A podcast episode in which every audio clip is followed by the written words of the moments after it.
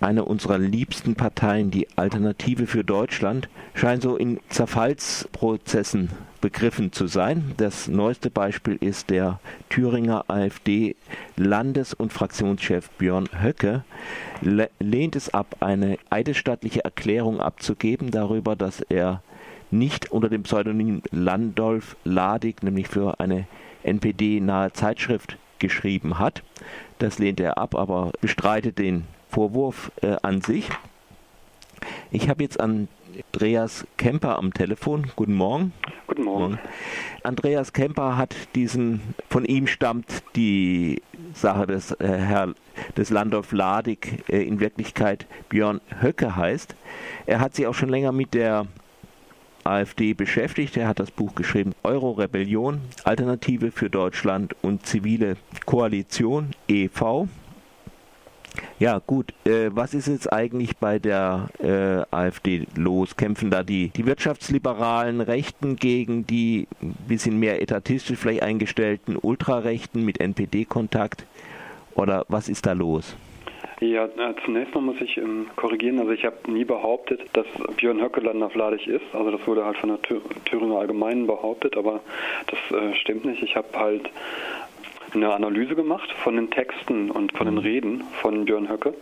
Ich habe da ähm, an die 100 Zitate rausgeschrieben, die mir suspekt vorkamen und habe da dann eine Diskursanalyse gemacht und habe geschaut, inwiefern diese Texte und Reden oder diese Zitate, diese Collagen von Zitaten auch auftauchen in der neuen Rechten. Also schon in den 30er Jahren bis 60er Jahre und so weiter, wo das halt alles auftaucht. Und da bin ich dann drüber gestolpert, dass es NPD Eichsfeld bestimmte mhm. Formulierungen gibt von einem Landolf Ladig, die ähm, so frappierend nicht nur ähnlich sind von den jetzt von den äh, Argumentationsmustern, sondern auch von sozialen Phrasen, von ähm, politischen Phrasen, die man sonst nirgendwo findet, außer eben bei Björn Höcke und bei den äh, Ladig. So, und da habe ich dann weiter recherchiert und da bin ich drauf gekommen, okay, das alles ist, das sind keine Zufälle, es gibt da auf jeden Fall Zusammenhänge und ein eine plausible oder die plausibelste Erklärung ist, dass Björn Höcke landesfladig ist. Es gibt auch andere Erklärungen, die sind weniger plausibel. Zum Beispiel, dass äh, Björn Höcke die ganzen NPD-Texte auswendig gelernt hat. Das wäre ja nicht wesentlich weniger schlimm, sondern mhm. es, wär, es, es hätte aber weniger Auswirkungen, weil Björn Höcke jetzt ja auch im NSU-Ausschuss sitzt und das, das wäre dann nochmal problematischer, wenn er tatsächlich für die NPD geschrieben haben sollte. Genau, welche Konfrontationslinien gibt es gerade in der mhm. AfD, beziehungsweise was ist da los? Es gibt seit dem Bremer Parteitag gibt es nicht mehr zwei Flügel. Es gab also bis zum, bis zum Bremer Parteitag im Januar, Februar gab es zwei große Flügel in der AfD. Da gab es die konservativen Neoliberalen, also Hans-Olaf Henkel, Bernd Lucke und so weiter, die einerseits sehr marktradikal sind, andererseits auch Sarrazin verteidigt haben. Also die sind halt konservativ. Mhm.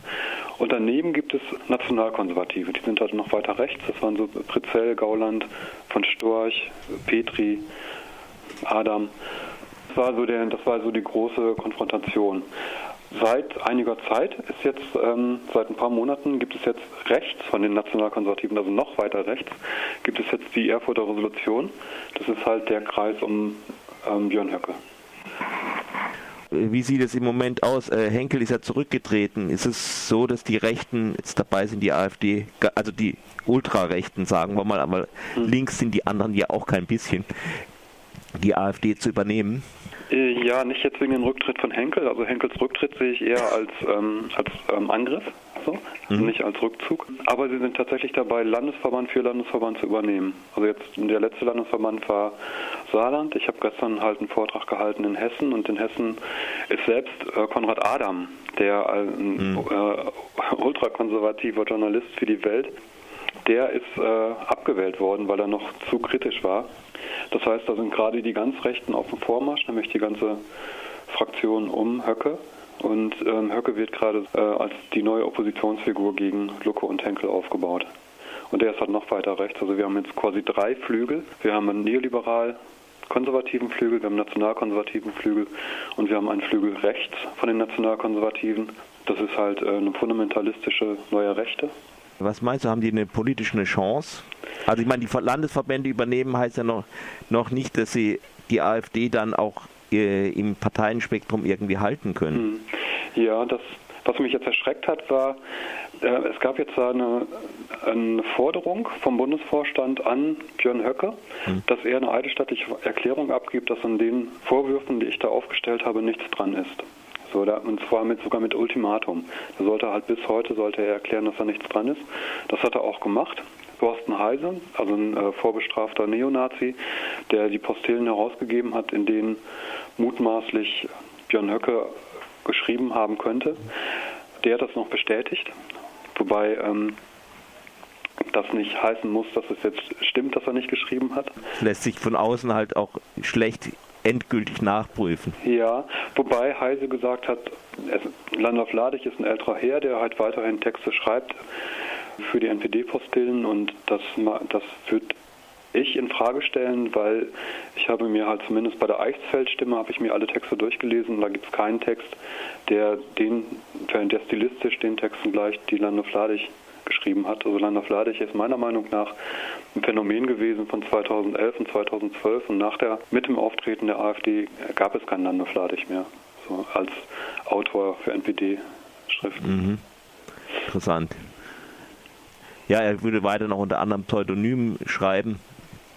Gut, ähm, ja, aber was, ich meine, ist das jetzt so ein Durchmarsch, den man kennt, wie äh, das halt eine Gruppe, sagen wir NPD oder sowas, einfach ihre äh, Leute in eine Partei reinbringt, die dann als Seilschaften Posten besetzen und allmählich die Sache aufrollen, aber eigentlich nicht die Kraft haben, das dann letztendlich zu halten. als ja, äh, ja, ich hatte ja, ich habe gerade gar nicht meinen Gedanken zu Ende geführt. So, ich habe hab mich da selber vergaloppiert. Das Ding ist, die hatten ja ein Ultimatum gesetzt an Höcker mhm. und jetzt hat er das hat, hat er nicht eingehalten. Er hat gesagt, nee, er macht keine eidesstattliche Erklärung und daraufhin hat jetzt der Bundesvorstand gesagt, ja, okay, äh, hat keine Konsequenzen.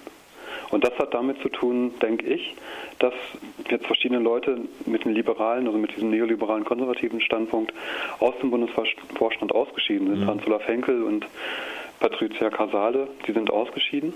Und jetzt denke ich, die haben gar keinen, die haben im Bundesvorstand gar keine Mehrheiten mehr, um da irgendwas umsetzen zu können, weil Petri und Adam, die haben eventuell kein Interesse daran, äh, Leute wie Höcke rauszuwerfen, weil wenn halt Höcke und Gauland und die Leute halt noch weiterhin in der AfD sind, dann stärkt das die Machtposition von Petri und, und Adam, weil die sind dann halt in der Mitte und Lucke ist dann halt links.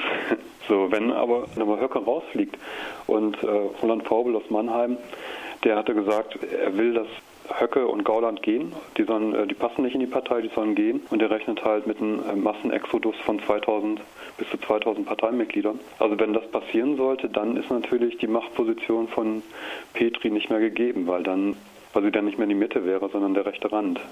Deswegen habe ich das Gefühl, die äh, würde gerne ähm, den ganz rechten Rand behalten und dann selber in der Mitte zu sein.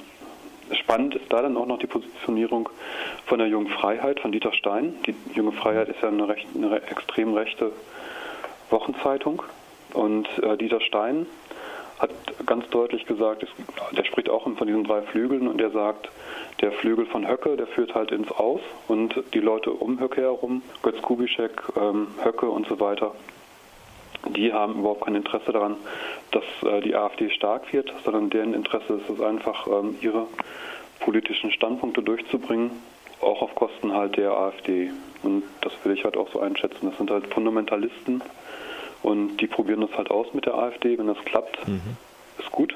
So, dann äh, und wenn das nicht klappt, okay, dann ähm, ist die AfD eben nicht rechts genug. Also die AfD als eine äh, neue quasi NPD. Ja, da, ja, NPD, also das, was Björn Höcke bislang von sich gegeben hat, das unterscheidet sich nicht großartig inhaltlich von, äh, von NPD-Positionen. Also das ist auch bei den ganzen äh, Kommentaren, die jetzt da, die es gegeben hat bei Facebook, wo dann darüber diskutiert wurde, ob ähm, Höcke vielleicht Ladig sein könnte, wurde ganz oft gesagt, was, was ist denn gegen diese, gegen diese Texte von Ladig in den NPD-Postillen zu sagen? Die sind doch okay, das sind doch äh, tolle Texte. Ne, also das heißt, die sind deckungsgleich mit den, also inhaltlich sowieso mit den Texten halt von, von Höcke. Und ähm, ideologisch gibt es da keine großen Unterschiede. So und ähm, ja. Gut, äh, warten wir es ab. Jedenfalls ist an und für sich der Zerfall der AfD kein Grund, äh, sehr zu weinen.